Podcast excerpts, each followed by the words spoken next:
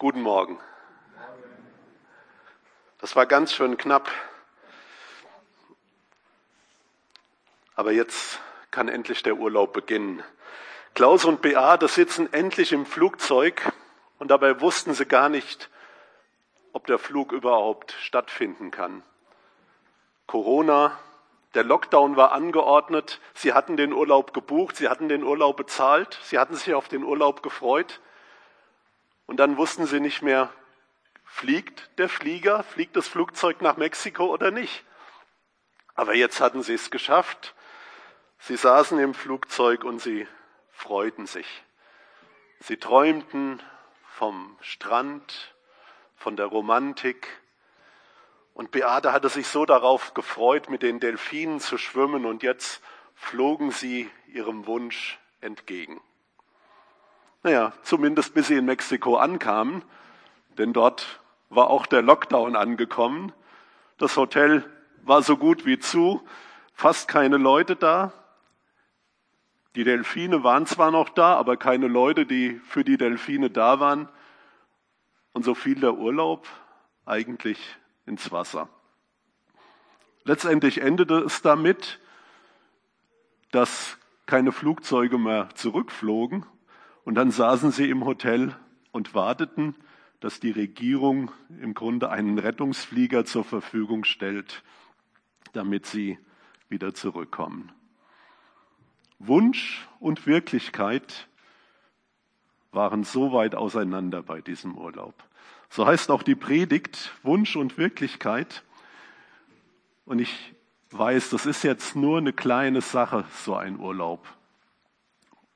Viele von euch kennen das in ihrem eigenen Leben, Wunsch und Wirklichkeit. Sie haben sich ihr Leben so vorgestellt und dann wurde es ganz, ganz anders.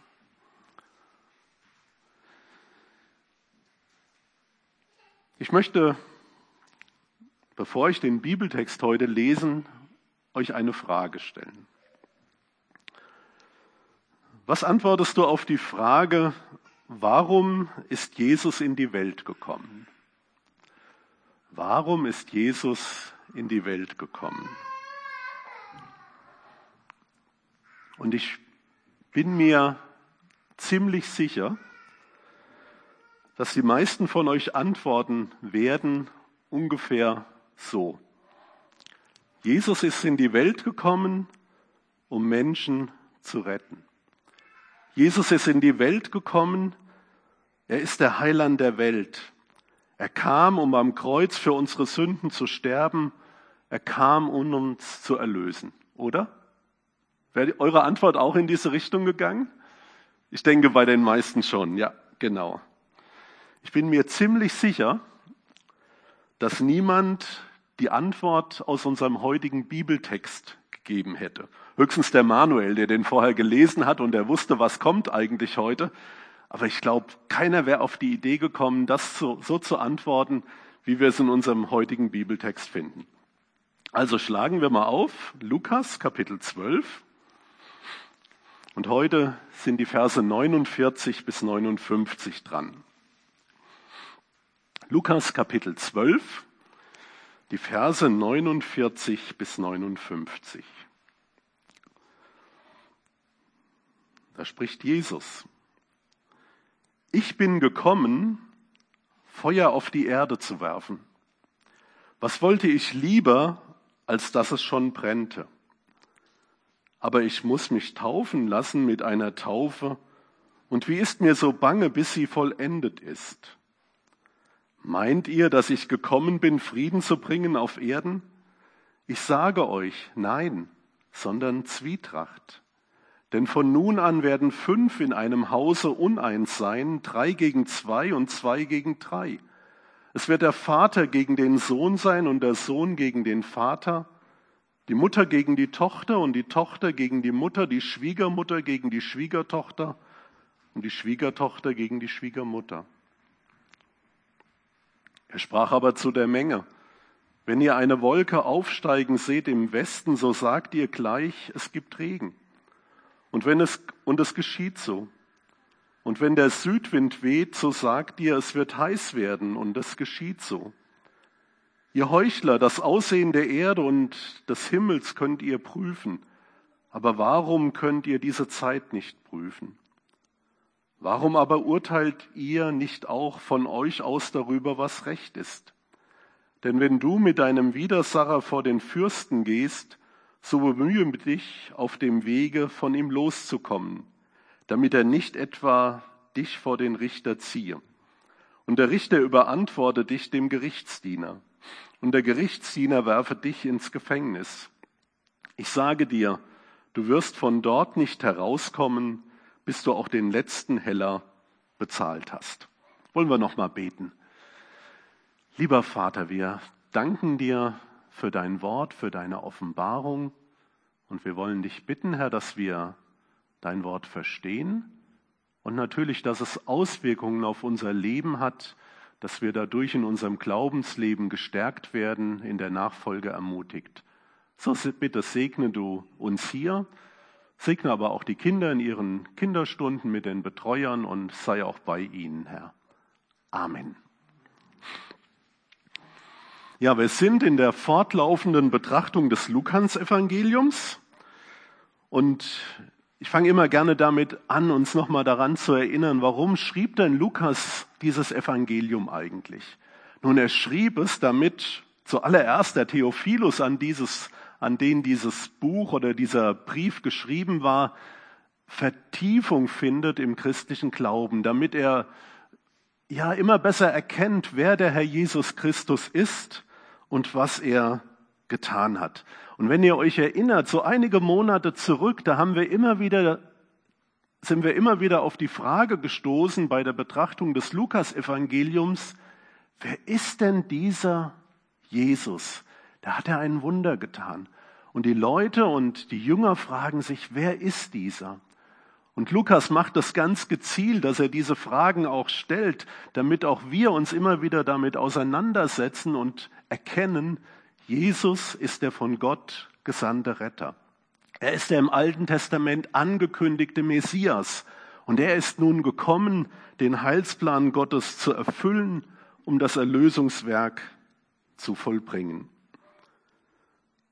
Nun sind wir in einem Abschnitt oder in einem Teil von Lukas Evangelium, da hat sich Jesus auf den Weg nach Jerusalem gemacht. Er ist auf dem Weg nach Jerusalem, um dort zu leiden und zu sterben. Im ersten Hauptteil des Lukas-Evangeliums war das noch anders. Da hat Jesus viele Wunder getan und die Menschen durften wirklich erkennen, wer ist dieser? Sie sahen seine Macht und seine Herrlichkeit und viele Menschen, die dann erkannten, Jesus ist der Messias, sie folgten ihm nach.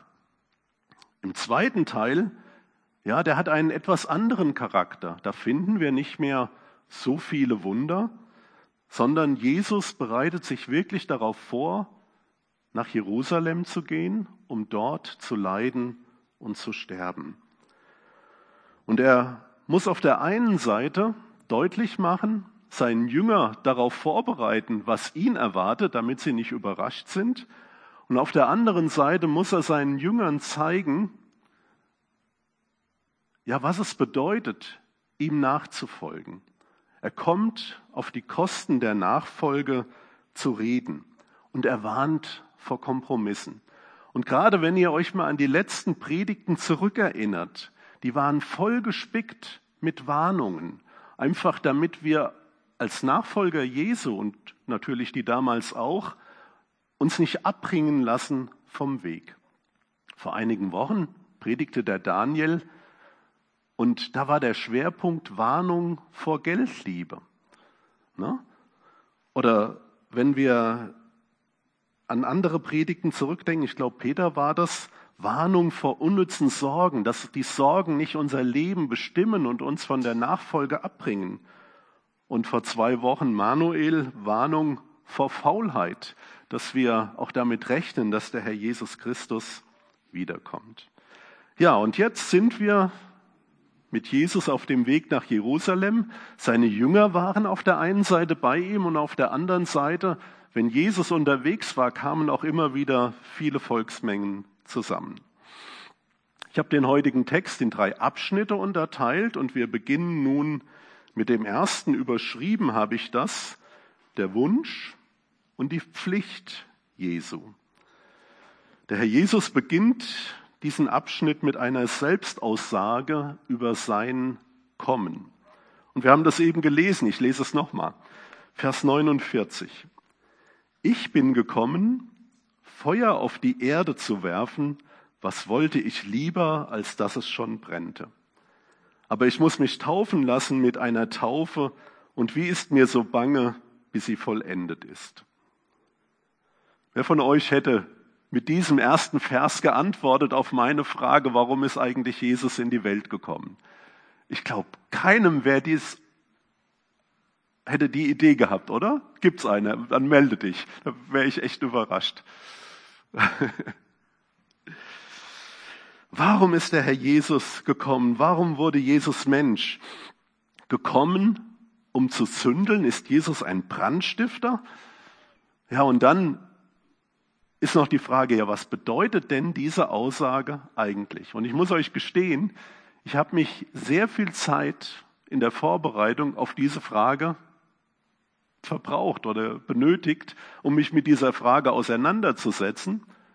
Und ich habe keine endgültige Antwort gefunden. Viele von euch werden sagen, ach, ist doch ganz einfach. Und das mache ich ja auch. Ne? Wenn ich nicht weiterkomme in, in meiner Auslegung, dann gucke ich in einem Kommentar. Und wenn das nichts hilft, dann guckt man noch in der Studienbibel bei John MacArthur. Und da wundert man sich, wie man überhaupt so lange darüber nachdenken kann. Für John MacArthur ist klar, na, Jesus spricht hier von Gericht. Er spricht davon, dass er die Welt richten wird. Aha. Und tatsächlich ist Feuer in der Bibel oft ein Synonym für Gericht. Und bei Lukas in seinem Evangelium ist das gar nicht anders. Wenn wir nochmal zurückdenken, zum Beispiel im Alten Testament an die Vernichtung von Sodom und Gomorra, da fiel Feuer vom Himmel. Und das war ein Gerichtszeichen. Wenn ihr euch an die Predigt von Peter vor einigen Monaten erinnert, da hat er berichtet, wie Jesus durch Samaria gegangen ist und die Leute wollten ihn da nicht aufnehmen.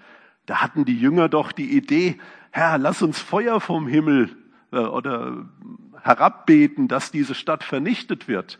Also in dem Sinne ist Feuer auf jeden Fall immer oder in, in diesen Zusammenhängen ist Feuer immer ein Gericht. Ich möchte euch aber diesbezüglich auch meine Bedenken sagen warum ich das in diesem Vers nicht ganz nachvollziehen kann oder meine Zweifel habe. Erstens lese ich in Vers 49 im Kontext mit Vers 50 etwas Positives, etwas, worauf Jesus sich freut. Im Gegensatz dann zu Vers 50, wo er von etwas Negativem spricht, nämlich seiner Leidenstaufe. Und da kommen wir gleich noch dazu. Zweitens scheint mir der Herr Jesus hier über etwas zu sprechen, was nicht weit in der Zukunft liegt, sondern was sein jetziges Kommen auch beschreibt. Und ich kann mir sehr gut vorstellen, dass Jesus mit dieser Aussage gemeint haben könnte, dass er sich wünscht, dass das Evangelium, das Reich Gottes, sich wie ein Feuer ausbreitet. Nun, im weiteren Verlauf der Heilsgeschichte sehen wir beides. Nach Pfingsten, mit dem Kommen des Heiligen Geistes, spätestens dann breitete sich das Evangelium über die ganze Welt aus. Menschen wurden gerettet, das Reich Gottes wurde gebaut, beginnt in Jerusalem, Judäa, Samarien und ist heute bis ans Ende der Erde angekommen. Das ist Gegenwart. Aber es wird auch eine Wiederkunft oder mit der Wiederkunft Jesu schließlich auch zu dem Weltgericht kommen das ist Zukunft. Beides wird kommen, aber ich kann nicht mit Sicherheit sagen, was Jesus hier gemeint hat. Und wenn ich sagen würde, ich weiß es ganz genau, dann würde ich lügen, ich weiß es nicht. Dann folgt aber Vers 50 und mit Vers 50 kommt das große Aber. Aber ich muss mich taufen lassen mit einer Taufe und wie ist mir so bange, bis sie vollendet ist. Das, was Jesus sich wünscht, was er gerne hätte, das ist zu diesem Zeitpunkt noch nicht dran. Aber mit diesem göttlichen Aber erinnert Jesus an die Notwendigkeit seines Leidens und Sterbens. Und das ist der Grund für das Kommen Jesu. Darum ist Jesus gekommen. Er spricht hier von einer Taufe. Taufe bedeutet eintauchen und der Zusammenhang macht klar, dass Jesus hier nicht von der Wassertaufe spricht, sondern von seiner Leidenstaufe. Leiden wird in einem solchen Maß über ihn kommen, dass er ganz darin versinken wird. Aber ich muss mich taufen lassen mit einer Taufe, und wie ist mir so bange, bis sie vollendet ist. Jesus ist auf dem Weg nach Jerusalem und er weiß, was ihm dort bevorsteht. Der Herr weiß, wenn er jetzt nach Jerusalem geht, dann wird er dort auf grausame Weise getötet werden. Und wiederholt spricht Jesus mit seinen Nachfolgern von dieser Leidenszeit. Es gibt, ich sag mal so, drei offizielle Leidensankündigungen in den Evangelien. Das seht ihr manchmal dann in den Überschriften. Die erste Leidensankündigung, die zweite und die dritte. Aber in Wirklichkeit spricht Jesus noch viel häufiger davon, dass er leiden wird. Und er bereitet seine Jünger geradezu darauf vor, dass das, was jetzt passiert, kein glorreicher Triumph sein wird, sondern dass es mit dem Leiden und Sterben Jesu enden wird. Und ihr Lieben, der Herr Jesus wusste ganz genau, was ihn in Jerusalem erwartet. Er wusste von dem Verrat des Jüngers Judas. Er wusste vom Verhör durch den Hohen Rat und vor Pontius Pilatus. Er wusste, dass sie ihm ins Gesicht spucken werden. Er wusste, dass sie ihm den Rücken zerfleischen. Er wusste um den stechenden Schmerz der Dornenkrone. Er wusste um die Geiselung und er wusste um die bestialische Hinrichtung durch Kreuzigung. Es gab keine schlimmere Art zu sterben. Das war das Brutalste, was man sich vorstellen kann. Er wusste um den Durst, er wusste um das qualvolle Ersticken, um den Spott. Unvorstellbare physische Leiden wird er erleiden. Und das ist noch nicht alles. Ich möchte aus dem Alten Testament, aus dem Propheten Jesaja zitieren, der das im Grunde prophetisch ja schon vorhergesagt hat, was dem Herrn Jesus widerfahren wird. Jesaja 53 ab Vers 3, da heißt es, er war der allerverachtetste und unwerteste, voller Schmerzen und Krankheit. Er war so verachtet, dass man das Angesicht vor ihm verbarg. Darum haben wir ihn für nichts geachtet. Für wahr, er trug unsere Krankheit und lud auf sich unsere Schmerzen. Aber wir hielten ihn für den, der geplagt und von Gott geschlagen und gemartert wäre. Aber er ist um unserer Sünde willen verwundet und um unserer Sünde willen zerschlagen. Die Strafe liegt auf ihm, auf dass wir Frieden hätten, und durch seine Wunden sind wir geheilt. Wir gingen alle in die Irre wie Schafe, ein jeder sah auf seinen Weg, aber der Herr warf alle unsere Sünde auf ihn. Als er gemartert ward, litt er doch willig und tat seinen Mund nicht auf wie ein Lamm, das zur Schlachtbank geführt wird. Und wie ein Schaf, das verstummt, vor seinem Scherer tat er seinen Mund nicht auf. Ich hatte eben diese schrecklichen physischen Leiden beschrieben, die der Herr Jesus ja erleiden musste. Aber das war bei weitem noch nicht alles. Das Schlimme und vielleicht, ja, ich denke noch schlimmere für den Herrn Jesus war, dass er den Zorn Gottes, das Gericht Gottes an unserer Stelle für unsere Sünde ertragen musste. Wir haben es eben hier gehört, um unserer Missetat willen wurde er geschlagen und verwundet. Wegen meiner Sünde, wegen deiner Sünde ist Jesus am Kreuz gestorben. Die Schuld der Welt auf sich zu nehmen und dafür den Zorn Gottes zu ertragen, zu erleiden, zu sterben. Wir können uns das nicht vorstellen, was der Herr Jesus da erlitten hat. Er, der Sohn Gottes, ohne Sünde Mensch geworden, stirbt den Tod eines Verbrechers. Und er tat es in Übereinstimmung mit dem, Herr, mit dem Vater, weil das der einzige Weg war, Sünder von ihrer Schuld zu befreien. Und da ist es kein Wunder, wenn er jetzt nach Jerusalem blickt, dass er sagt, wie ist mir so bange, bis diese Leidenstaufe vollendet ist. Das war kein Spaziergang, das war seine größte Not. Und dieses Opfer Jesu ist das einzige Opfer, das wohlannehmbar für Gott ist. Es ist das einzige, das reine Opfer, das einzige Gott wohlgefällige Opfer. Und wenn wir im Bild des Feuers sprechen wollen, dann hat Gott dieses Opfer verzehrt, er hat es angenommen. So sehr hat Gott die Welt geliebt, dass er seinen eingeborenen Sohn gab, dass alle, die an ihn glauben, nicht verloren gehen, sondern das ewige Leben haben.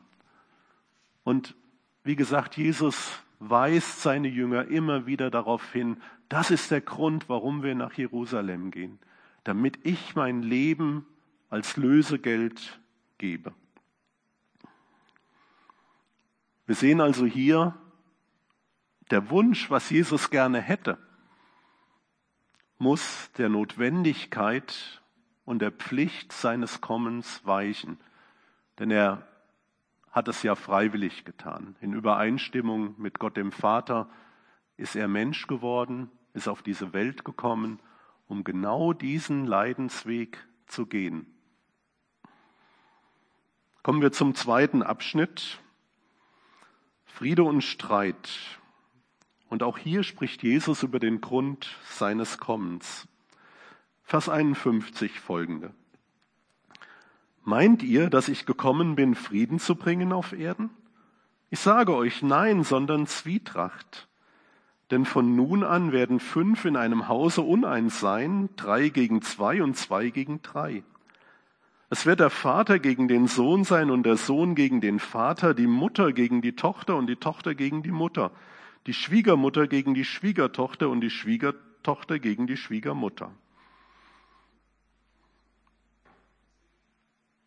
Ja, ich glaube, diese Aussage ist einfacher zu verstehen als die erste, aber wir wollen trotzdem uns noch einen Moment damit beschäftigen.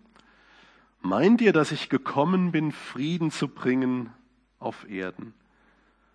Und da macht der Herr Jesus deutlich, nein, das ist gar nicht der Grund, warum ich gekommen bin, Frieden zu bringen, dass sich jetzt alle Menschen unheimlich gut verstehen. Wir werden gleich sehen, dass es gerade bei Jesus dazu kommt, dass sich die Geister letztendlich scheiden. Also Jesus ist nicht gekommen, um die Kriege der Nationen zu beenden. Nein, wir haben es eben gehört, er ist gekommen, um für unsere Schuld und Sünde zu sterben. Und dann macht er deutlich in diesem Zusammenhang, dass die Folge davon aber von seinem Kommen sein wird, dass sogar Zwietracht in Familien entsteht. An Jesus scheiden sich die Geister. Die einen lieben ihn, die anderen hassen ihn. Die einen sind für ihn, die anderen sind gegen ihn. Und schon zu Lebzeiten gaben die einen ihr Leben für Jesus hin und die anderen gaben ihr Leben dafür hin, Jesus zu töten. Und das ist heute nicht anders. Da gibt es Menschen, die geben ihr Leben Jesus, die folgen Jesus nach. Und dann gibt es andere Menschen, die versuchen, diesen alle möglichen Steine in den Weg zu legen und sie aus dem Weg zu räumen. Fast jeder, der zum Glauben an den Herrn Jesus gekommen ist, weiß, was damit gemeint ist, oder? Er kann ein Lied davon singen. Und ich beobachte das immer wieder. Wenn jemand zum Glauben an den Herrn Jesus kommt, dann freut er sich so sehr. Er ist glücklich. Ich habe Sündenvergebung. Ich habe Gott erkannt. Ich habe ewiges Leben. Und er möchte so gern diese Freude auch mit anderen Menschen teilen und natürlich mit wem zuerst? Mit der eigenen Familie. Und dann ist es völlig unverständlich, wenn die eigenen Familienangehörigen das dann gar nicht hören wollen. Die schütteln den Kopf, die halten einen für verrückt. Denken, was ist denn mit dem los? Du bist in eine Sekte gekommen, oder? Nur weil du plötzlich das glaubst, was in der Bibel steht. Wenn du glaubst, Jesus hat meine Sünden vergeben, er hat mich erlöst, ich bin ein Kind Gottes geworden. Und häufig ist es dann gerade so, dass man Widerstand von denen bekommt, von denen man es gar nicht erwartet. Zum Beispiel von Leuten, die in der Kirche Mitglied sind. Ich habe jetzt das vor kurzem bei uns in der Firma mitbekommen äh, und da erzählte mein Chef, ja, meine Angehörigen, die sagen, was, du glaubst an die Auferstehung? Ja, sagt er, das solltest du doch auch glauben, du bist doch evangelisch. Und er, er versteht es gar nicht oder denkt, ja, die Leute müssten doch glauben. Sie sagen, wir sind evangelisch und dann glauben sie nicht, dass Jesus für sie gestorben ist. Sie glauben nicht, dass sie Sünder sind. Sie glauben nicht, dass, sie, dass Jesus auferstanden ist. Was bleibt denn dann noch übrig? Aber gerade von den Menschen, die in Kirchen Mitglied sind, kriegt man, wenn man gläubig wird und das glaubt, dann den größten Widerstand. In unserem Liederbuch finden wir das Lied. Wann hatten wir zuletzt das Liederbuch in der Hand? Ich weiß es gar nicht. Das ist schon ein Jahr bald her, oder? Seitdem dürfen wir das Liederbuch nicht mehr anfassen. Da finden wir das Lied, ich bin entschieden zu folgen Jesus. Und dieses Lied wurde ja von einem Inder geschrieben, von Sadhu Sundar Singh. Und als dieser Mann zum Glauben an den Herrn Jesus kam, wisst ihr, was das war? Das war ein Affront gegen seine Familie, gegen seine Kaste, gegen sein Volk. Das war ein Stich ins Herz seines Vaters, weil er die Religion seiner Familie damit im Grunde verraten hat. Und der Vater wollte ihn umbringen, der wollte ihn vergiften. Und das ist kein Einzelfall, dass so etwas geschieht. Wir erleben sowas hier glücklicherweise sehr selten, würde ich mal sagen, in Deutschland. Aber wenn wir in kommunistische, hinduistische, buddhistische, muslimische Länder schauen, da ist es fast an der Tagesordnung, dass Geschwister, die zum Glauben an den Herrn Jesus gekommen sind, von der eigenen Familie verstoßen, zwangsverheiratet, misshandelt oder gar getötet werden. Und das macht Jesus hier deutlich. Glaubt nicht, dass alle Leute sich freuen, wenn ihr plötzlich zum Glauben gekommen seid. Ihr werdet Schwierigkeiten bekommen. Und wenn wir keine Schwierigkeiten haben, können wir entweder froh sein oder wir müssen uns fragen, ob wir klar und richtig stehen. Jesus hat gesagt, Johannes 15, Vers 18, wenn euch die Welt hasst, so wisst, dass sie mich vor euch gehasst hat. Wäret ihr von der Welt, so hätte die Welt das ihre lieb. Weil ihr aber nicht von der Welt seid, sondern ich euch aus der Welt erwählt habe, darum hasst euch die Welt. Wenn wir vor der Entscheidung stehen, dem Herrn Jesus nachzufolgen, dann dürfen wir uns daran erinnern, wir bekommen die allergrößten Segnungen. Wir bekommen Sündenvergebung. Wir bekommen ewiges Leben. Wir dürfen mit Gott leben.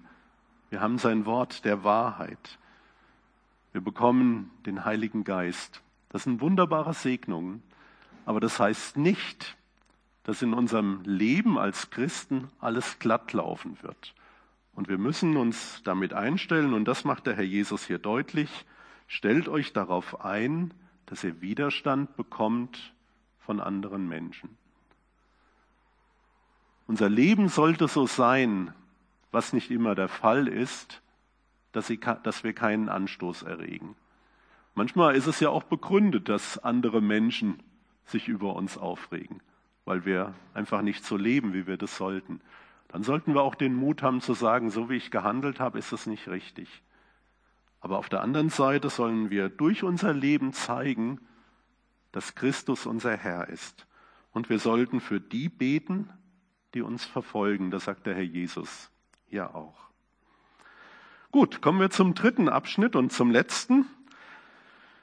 Die Zeichen des Wetters und die Zeichen der damaligen Zeit. Lesen wir ab Vers 54.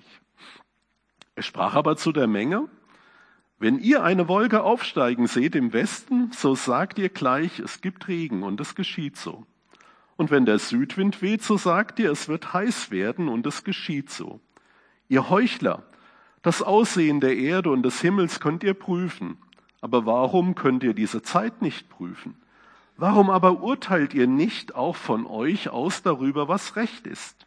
Denn wenn du mit deinem Widersacher vor dem Fürsten gehst, so bemühe dich auf dem Wege, von ihm loszukommen, damit er nicht, dich nicht etwa vor den Richter ziehe und der Richter überantworte dich dem Gerichtsdiener.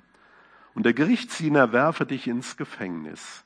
Ich sage dir, du wirst von dort nicht herauskommen, bis du auch den letzten Heller bezahlt hast. Und hier wendet sich Jesus plötzlich der Volksmenge zu und er lehrt sie in zwei Vergleichen. Ich bin so froh, dass der Manuel das vor zwei Wochen erklärt hat, wie das so mit den Gleichnissen und Vergleichen, was es damit auf sich hat. Und ich möchte das jetzt nicht wiederholen, aber das trifft hierfür ganz genauso zu. Die Leute kannten sich damals sehr gut mit dem Wetter aus. Und obwohl sie keine Tagesschau hatten und kein Wetter.com oder wie die alle heißen, guckten sie nach draußen, sie sahen verschiedene Zeichen und dann wussten sie, aha, das Wetter wird schön oder es gibt Regen, so wie unsere Vorfahren das auch mal wussten. Und der Heinrich Dicker das heute noch wahrscheinlich weiß und die anderen Landwirte hier. Wenn die Wolken von Westen kommen, also vom Mittelmeer her, dann gibt es Regen. Das wusste damals jedes Kind, oder?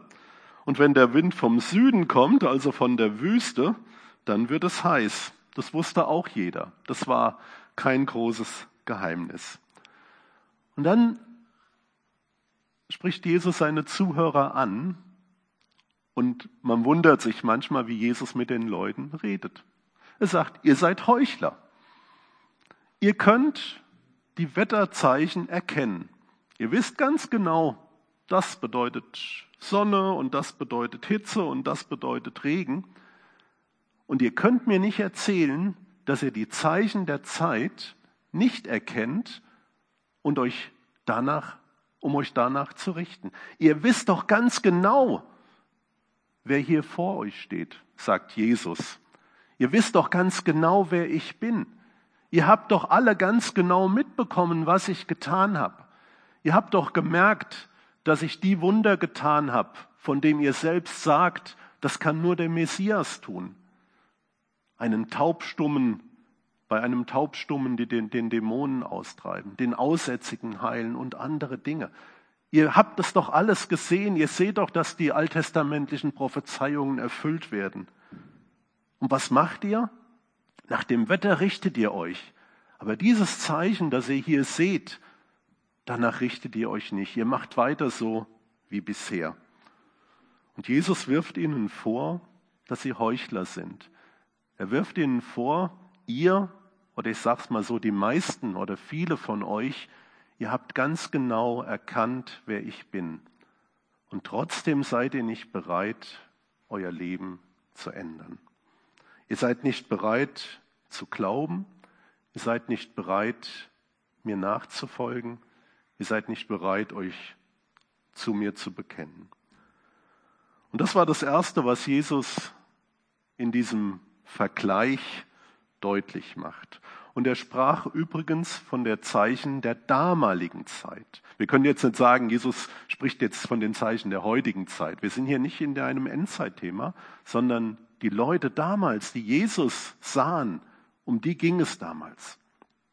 Und dann kommt der zweite Vergleich, Jesus spricht von einem anberaumten Gerichtstermin. Stell dir vor, jetzt rein fiktiv natürlich, du bist ein Dieb. Und denjenigen, den du bestohlen hast, der hat es rausbekommen und er sagt, ich weiß, dass du es bist und ich werde dich vor Gericht bringen. Was wäre klug an deiner Stelle oder an meiner Stelle als Dieb? Was sollte ich als Dieb machen, um diese Situation noch irgendwie hinzukriegen? Ich sollte nicht warten, bis der Gerichtstermin stattfindet. Denn wenn der Gerichtstermin stattfindet, dann weiß ich, der Richter wird mich verurteilen und er wird mich ins Gefängnis werfen und ich muss alles, den Schaden wieder gut machen und meine Strafe absitzen. Was Jesus hier sagt ist, wenn du weißt, dass du vor Gericht gestellt wirst, dann bist du klug, wenn du dich auf dem Weg oder vor dem Gerichtstermin mit deinem Ankläger einigst, versöhnst. Geh zu ihm hin, fall auf die Knie, sag, ich war's, beschönige nix und zahle das Geld zurück und noch einen Bonus drauf und bitte ihn, dass er dir nicht, dich nicht vor Gericht bringt. Und im Grunde sagt Jesus hier genau das Gleiche zu seinen Zuhörern, die doch erkannt haben, wer er ist. Er ist der Retter, aber er ist auch der Richter. Und eines Tages wird Jesus kommen, um die Welt zu richten. Und was Jesus deutlich macht ist, wenn du doch weißt, wer ich bin, Warum kommst du nicht? Warum fällst du nicht vor mir nieder? Warum bittest du nicht um Vergebung? Und schaut, unsere Lebensschuld, die ist so groß. Jeder Mensch, viele Menschen merken das nicht oder erkennen das nicht, wie schuldig sie sind. Wenn ich so manchmal mein Leben Revue passieren lasse und über mein Leben nachdenke, auch als Christ, dann muss ich erschrocken feststellen, wie viel ich gesündigt habe. Das ist viel schlimmer, als wenn der Mike eine Stunde lang predigt. Viel, viel schlimmer. Und ich brauche Vergebung und ich bin auf die Gnade Gottes angewiesen. Und jetzt weiß ich, da ist der Heiland der Welt. Da ist Jesus, der ja genau deshalb in die Welt gekommen ist, um für meine Schuld zu sterben. Wie blöd wäre ich denn, wenn ich nicht zu Jesus komme und sage, ich bin ein Versager, ich bin ein Sünder, ich bin auf deine Gnade angewiesen und mich vor ihm zu beugen. Wie dumm wäre ich, wenn ich mich hinstellen würde und sage, ich habe doch nichts gemacht. Doch, ich weiß es und der Herr weiß es noch viel besser, was ich alles vollbracht habe. Und das ist die Ermahnung, die Jesus hier allen seinen Zuhörern gibt. Schieb es nicht auf die lange Bank. Du hast doch das Evangelium gehört.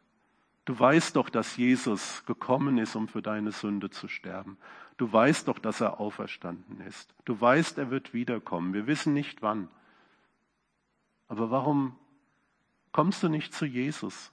Warum beugst du dich nicht vor ihm? Warum gibst du dein Leben nicht ihm?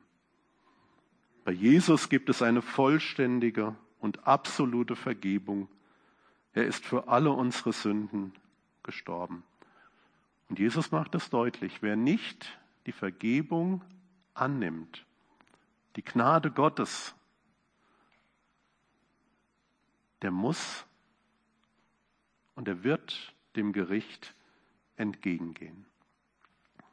Kommen wir zum Ende. Der heutige Text ist in erster Linie christologisch. Es geht darum, wer Jesus ist und was er getan hat. Und diese Selbstaussagen Jesu, ich bin gekommen, macht seine göttliche Sendung deutlich. Und heute haben wir wieder gesehen, er ist gekommen, um nach Jerusalem zu gehen. Er ist gekommen, um zu leiden und zu sterben, um aufzuerstehen, um das zu erfüllen, was nötig war, damit Gottes Zorn gegen den Sünder gestillt werden kann. Aber Jesu Kommen, Sterben und seine Auferstehung stellt uns vor die Entscheidung. Glaube ich? Ja, habe ich erkannt, wer Jesus ist? Dann macht Jesus deutlich durch diese Rede, schieb es nicht auf, warte nicht. Warum solltest du warten, wenn du Vergebung haben kannst, wenn du ewiges Leben haben kannst? Warum sollte man das auf die lange Bank schieben? Und die zweite Frage, folge ich Jesu? Nachfolge Jesu wird Schwierigkeiten mit sich bringen. Nachfolge Jesu ist nicht immer einfach. Und wir haben es hier in diesem Zusammenhang gehört, es ist oftmals, fängt es in der eigenen Familie an, dass wir in diesem Kontext Schwierigkeiten bekommen. Aber denken wir daran, was Jesus getan hat. Denken wir daran, dass er freiwillig diesen Weg gegangen ist, nach Jerusalem zu gehen, dass er seine eigene Wünsche, das, was er vielleicht lieber gemacht hätte, aufgegeben hat, um am Kreuz für unsere Sünde zu sterben. Und das finde ich ist das Ermutigende, dass wir in diesem Text bekommen. Auch in unserem Leben wird nicht alles glatt laufen. Wir hatten ja am Anfang, ja, zwischen Wunsch und Wirklichkeit Dinge gesehen. Vieles in unserem Leben geht deshalb schief, weil wir Menschen Sünder sind und weil die ganze Schöpfung unter der Sünde leidet. Und dieses Problem hat Jesus gelöst, indem er am Kreuz gestorben ist. Da hat er das Sündenproblem gelöst. Und das wird bedeuten in Ewigkeit, dass die Dinge, die Diskrepanz, die wir vielleicht zwischen Wunsch und Wirklichkeit haben, dass es die in der Ewigkeit nicht mehr geben wird. Da gibt es kein Leiden mehr, da gibt es keine Sünde mehr, da gibt es keinen, der uns Leid zufügt und ich auch, auch ich selbst kann mir kein Leid mehr zufügen. Und deswegen ist es so wichtig, dass wir diese Ewigkeitsperspektive einnehmen, dass wir dem Herrn Jesus unser Leben anvertrauen und dass wir uns immer wieder neu entscheiden, dem Herrn Jesus nachzufolgen. Und ich hatte vorgeschlagen, dass wir dieses Lied, ich bin entschieden zu folgen Jesus, jetzt nach der Predigt auch als Antwort auf diese Predigt singen. Komm mal.